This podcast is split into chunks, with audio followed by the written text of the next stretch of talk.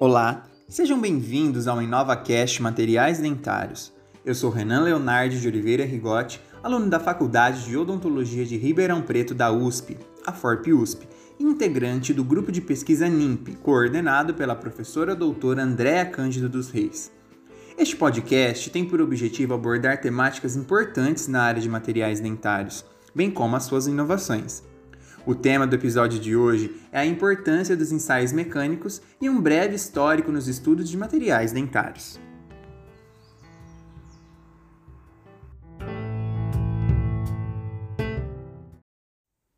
Quando observamos o passado, podemos ver que alguns povos antigos, como os egípcios, fenícios e os romanos, buscavam meios artificiais de substituir as estruturas dentárias perdidas, como por exemplo a confecção de aparelhos protéticos em ouro.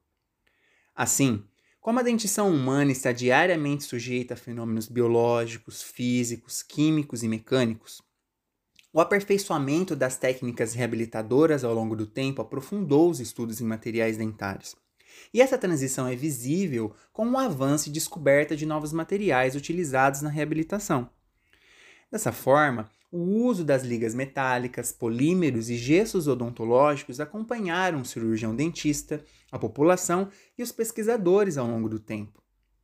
Já quando falamos em odontologia contemporânea, devemos levar em consideração uma série de fatores e requisitos que dizem respeito à adequada seleção do material odontológico, uma vez que estes visam mimetizar as estruturas originais que foram perdidas, de acordo com as demandas requisitadas. Sendo assim, a compreensão da biomecânica bucal nos permite compreender também as forças e tensões que o sistema estomatognático está sujeito, e, portanto, a importância dos ensaios mecânicos utilizados analiticamente, que nos apresentam as propriedades esperadas dos materiais odontológicos. E é por meio dos ensaios mecânicos que temos a oportunidade de verificar essas propriedades, para então aplicá-las diretamente no desenvolvimento de novos materiais ou então novas aplicações para os que já existem e principalmente para uma adequada aplicação clínica.